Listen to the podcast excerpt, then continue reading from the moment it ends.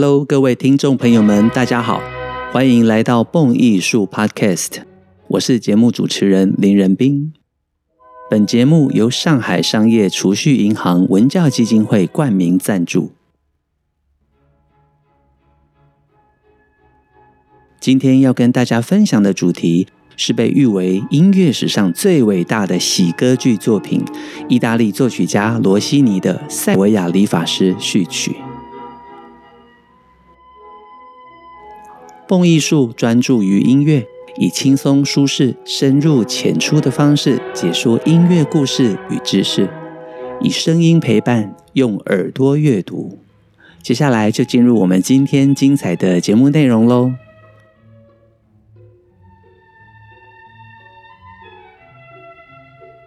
首先，让我们先来了解作曲家罗西尼的生平故事。一七九二年。二月二十九日，罗西尼出生于意大利东部的海岸城市佩萨罗，佩萨罗这个地方。他的双亲都是音乐家，父亲吹奏小号，母亲则是钢琴家。因此，从小罗西尼就受到父母亲的熏陶，学习音乐。小的时候，他跟父亲一样学习过小号。到他变声之前，也曾经在家乡的歌剧院中唱过歌剧哦。刚刚我在介绍出生日期的时候，不晓得大家有没有注意到，罗西尼是二月二十九日出生，也就是每隔四年才能过一次生日。每隔四年才能好好过一次生日的他，最常抱怨的就是每四年才能好好的庆祝一次生日，跟享受他的生日派对美食。罗西尼的兴趣嗜好就是举办各种美食、聊天的音乐沙龙，尤其是后来他定居在巴黎的期间，几乎天天来造访他的音乐家与艺术爱好者们门庭若市。现在，让我们继续回到作曲家年轻的时候。一八一零年，罗西尼十八岁的时候，在威尼斯创作了第一部喜歌剧《结婚证书》，这让他崭露头角。到了一八一三年，他写出了第一部的成名歌剧《Tancredi》，在威尼斯的圣梅瑟歌剧院演出。从此之后，他的声誉蒸蒸日上。等到一八一六年，二十四岁的他就写出了今天我们要介绍的喜歌剧《塞尔维亚理发师》。而《塞尔维亚理发师》最初其实并不受到大众的欢迎，首演其实并不是那么的成功。但是历史证明了，这天籁般的旋律创作以及欢乐气氛，在今天早已成为人人皆知的熟悉旋律。尤其是经典的歌剧序曲，不仅旋律朗朗上口，也被许多的影视作品以及电玩游戏改编。例如，我们台湾很知名的《仙境传说》这个游戏里面有一段布莱奇之诗主题，就用到了快板的梆梆梆梆啷，梆梆梆啷，梆梆梆梆啷，哒哒哒哒哒哩滴，以及最近上档的韩剧，由宋仲基主演的《黑道律师文森佐》。都有使用到罗西尼《塞尔维亚理发师》的主题哦。今天选播的版本，因为公播智慧财产权的关系，我们从 IMS-LP 上面找到一九五二年米兰剧院这边的现场版本，与大家分享。或许它不是近年来我们所听到最好的版本，不过公播节目我们总是要尊重智慧财产权。让我们继续的来简单聊聊十九世纪的歌剧发展以及重要的歌剧曲种介绍。在十九世纪，意大利仍然是无可取代的传统歌剧发展重镇。此时的法国与德国在歌剧上的发展也越来越热络，有直追意大利之势。十九世纪的巴黎逐渐成为了欧洲最繁荣的歌剧中心城市。在当时，巴黎所流行的便是法国悲剧以及庄歌剧。这个“庄”是庄严隆重的“庄”。而当德国的浪漫歌剧展开了全新舞台之后，也间接影响到了法国巴黎，发展出了全新的剧种大歌剧 （Grand Opera）。大歌剧讲究音乐与布景道具越来越华丽，也追求当时大众的喜好以及娱乐，因此大歌剧逐渐的成为当时歌剧界新兴的新宠儿。在十九世纪，能够跟大歌剧同时并存的这个对比剧种，就是喜歌剧了 （Opera Comic）。喜歌剧的话，这个“喜”是欢喜、快乐的“喜”。因此，我们也可以从两者的标题“大歌剧”以及“喜歌剧”知道呢，他们就是当时巴黎所发展出来的歌剧剧种。尤其喜歌剧的话，它是 comic，c o m i q u e，所以这个拼法是法文的拼法。这两者之间，第一个明显的区别就是喜歌剧以对白取代了大歌剧里面的宣叙调，因此显得更加的生活化。另外，在歌剧的编剧上以及取材上，两者也有所不同。喜歌剧并没有像大歌剧这么样子的浮夸，演唱的人数也比较少，音乐语法比较简单而单纯，题材上。大歌剧倾向华丽或者是偏大型的架构，而喜歌剧则以喜剧、欢乐的剧情为主。当然，喜歌剧的轻松诙谐气氛更容易吸引当时追求娱乐的大众。如果我们再接着讲述十九世纪歌剧发展下去的话，你会发现还有另外一个抒情歌剧 （lyric opera） 这样子的种类。例如，法国的作曲家 o m b r a s Thomas，他的知名歌剧《迷娘》（Mignon） 在一八六六年到一八九四年之间，就在轻歌剧院里面上演超过一千次以上，是史上最受欢迎的抒情歌剧作品。这些未来有机会，我们都可以继续的再介绍。而今天的主轴塞维亚理发师种类，就是刚刚我们所提到的喜歌剧。再跟大家说件好笑的事情，在书上曾经看过罗西尼这一辈子只哭过三次。第一次就是一八一六年歌剧《塞维亚理发师》首演失败。第二次是他听见小提琴之神帕格尼尼出神入化的演奏而落泪。第三次则是他有一次端着刚烤好的大肥鹅要去野餐的时候，不小心掉到河里面，于是他难过当场的哭了出来。虽然一八一六年的时候歌剧在罗马首演失败。但一个星期之后的第二场演出就开始大获成功，这出喜歌剧成为了世界上最常被演出的十大歌剧之一，更被评为音乐史上最伟大的喜歌剧作品，跟莫扎特的《费加罗婚礼》齐名。一八二零年，也就是罗西尼二十八岁的时候，他的名声已经传遍了家乡意大利。在几年之后。每个欧洲的重要首都，不管是维也纳、伦敦、巴黎，都争相的邀请罗西尼前往访问。那个时候，罗西尼受欢迎的盛况是，无论他走到哪里，都有乐队不停的演奏他创作的曲调，歌颂、赞美这位作曲家的话语，也时不时的跟随着他。一八二四年，伦敦举行了罗西尼音乐季。由罗西尼亲临伦敦来总监所有的表演事宜。到了此刻，他的作曲家声望已经在欧洲达到高峰。音乐季之后，罗西尼则选择了定居在时尚之都法国巴黎。到了一八二九年，威廉泰尔上演的时候，观众的反应几乎是疯狂而歇斯底里。罗西尼到了歌剧《威廉泰尔》声望达到最高峰之后，以三十七岁之龄封笔，功成身退。接下来，他的人生里面又享受了将近四十年的舒服快活好日子。但是呢，他却几乎放弃了创作生涯。这一生中，罗西尼除了《塞维亚理发师》这出喜歌剧最为知名之外，刚刚我们所提到的1829年歌剧《威廉泰尔》。评价也极高，序曲同样非常知名。未来我们也会介绍这首精彩的乐曲。刚刚提到了，才三十七岁，却已经完成了将近四十部歌剧的罗西尼，却选择在壮年的时候就此封笔，从此不再创作任何歌剧。后来活到七十六岁才去世的他，人生中居然有超过一半的岁月没有创作其他的歌剧，只留下了少数宗教音乐作品以及一些小型创作。生活稳定优渥又受到大众欢迎的罗西尼，因为非常的爱吃，所以更成为了所谓现在美食主义音乐家的代表先驱。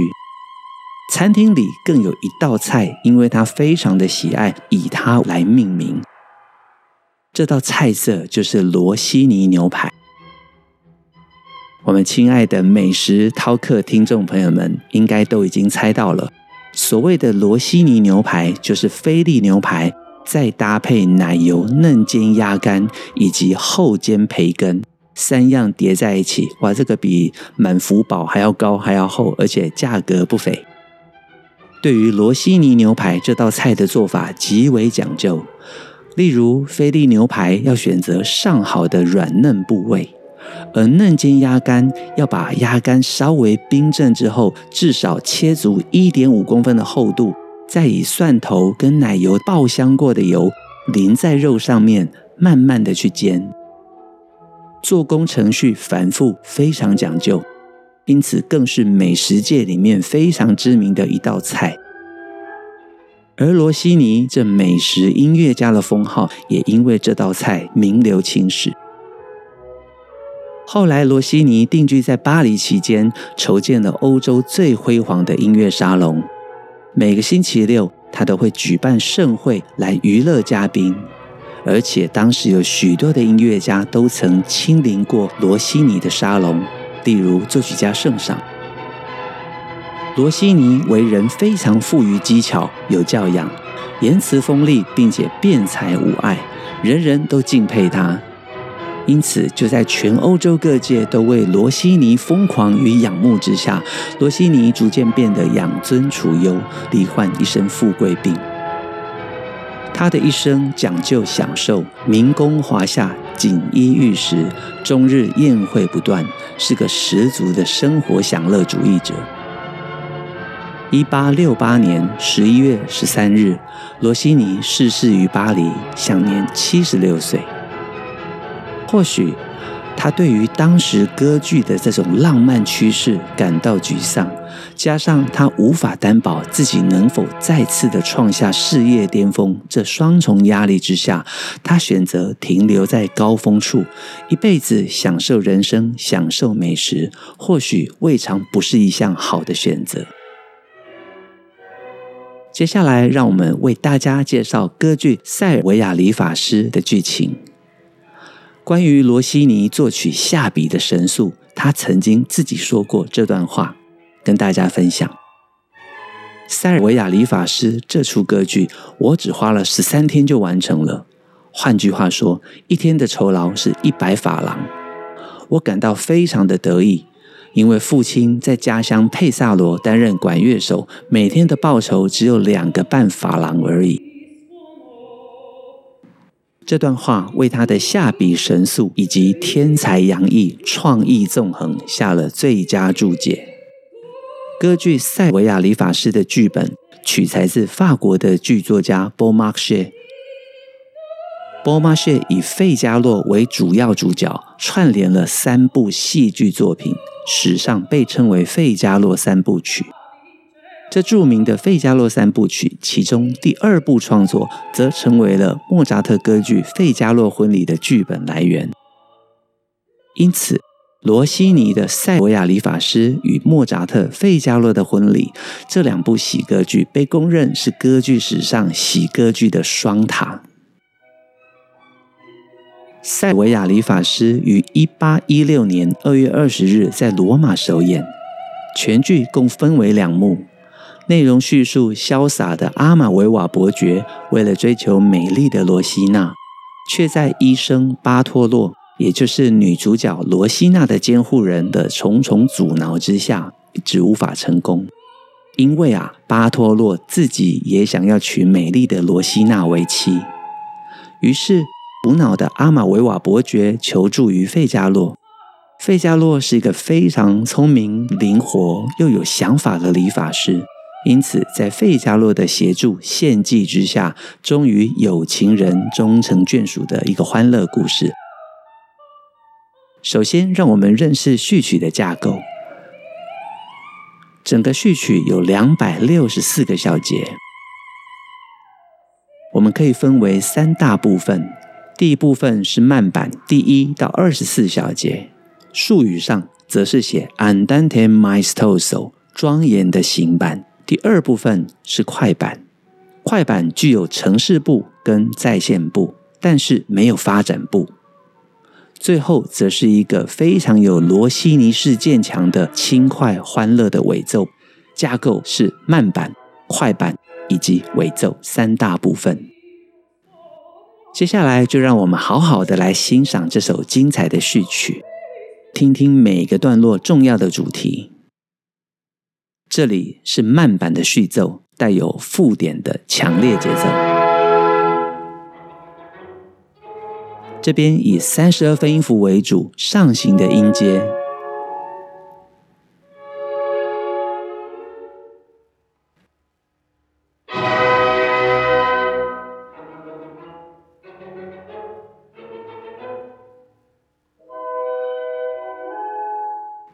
弦乐声部以规律节奏带出稳定的前进感，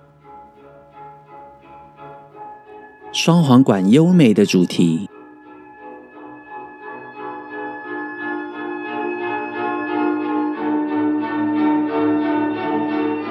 法国号，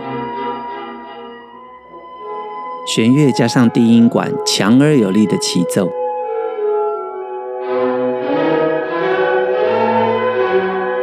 主旋律来到第一小提琴，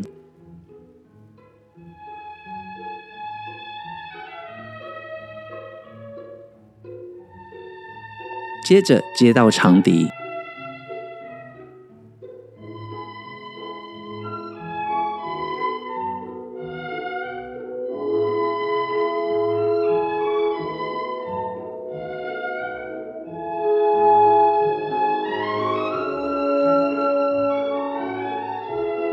再次回到三十二分音符节奏，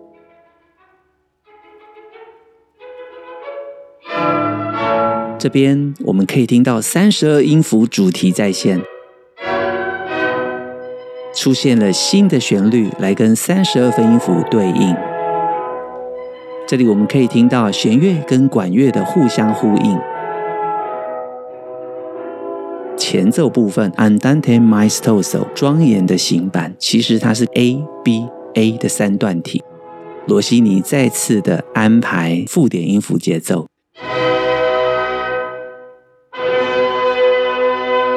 接下来进入 Allegro vivo，非常迅速的快板。第一主题。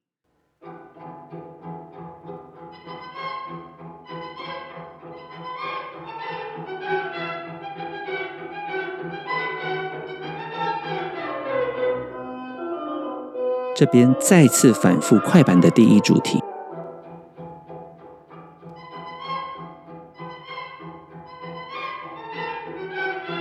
从这里开始进入乐团最强的起奏。这个段落带来了非常激昂的感觉，这边铜管也奏起了梆梆梆梆梆梆梆梆梆这样子的号角节奏。当然，最功不可没的是在下方滚奏的定音鼓以及长音的大鼓，都让这一段听起来非常的气势磅礴。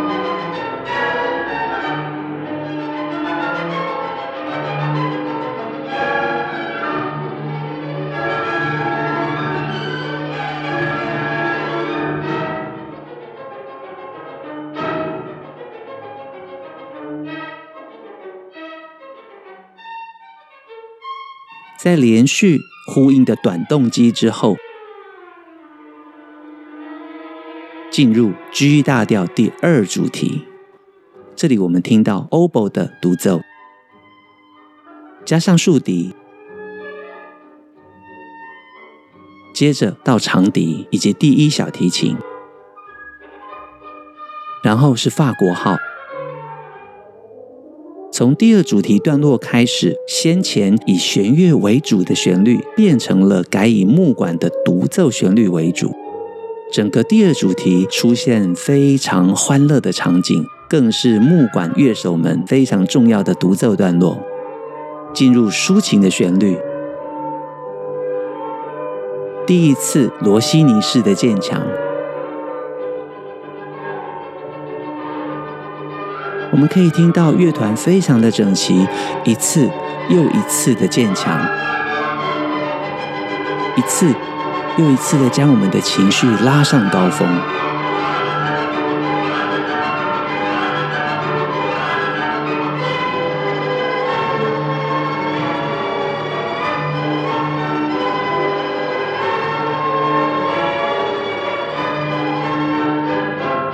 就在这里，四个小节的下行，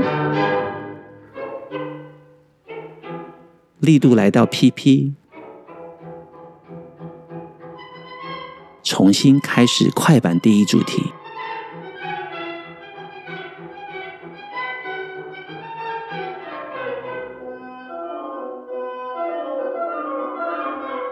再次反复快板第一主题。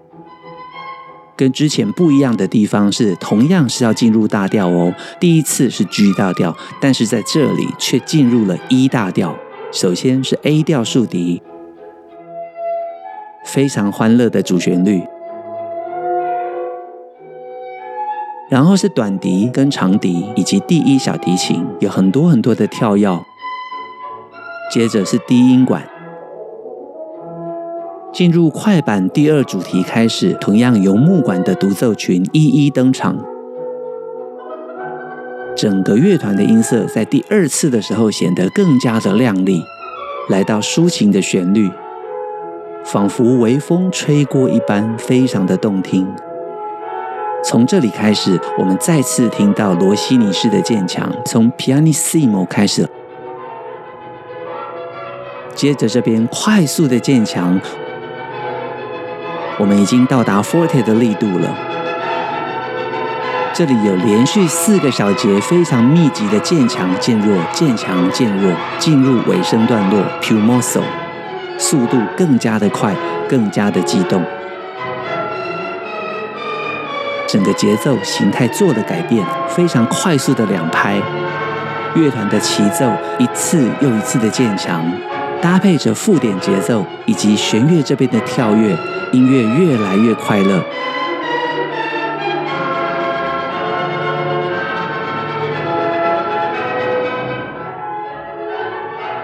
就在这一波又一波的渐强中，整齐而划一的结束了这首序曲。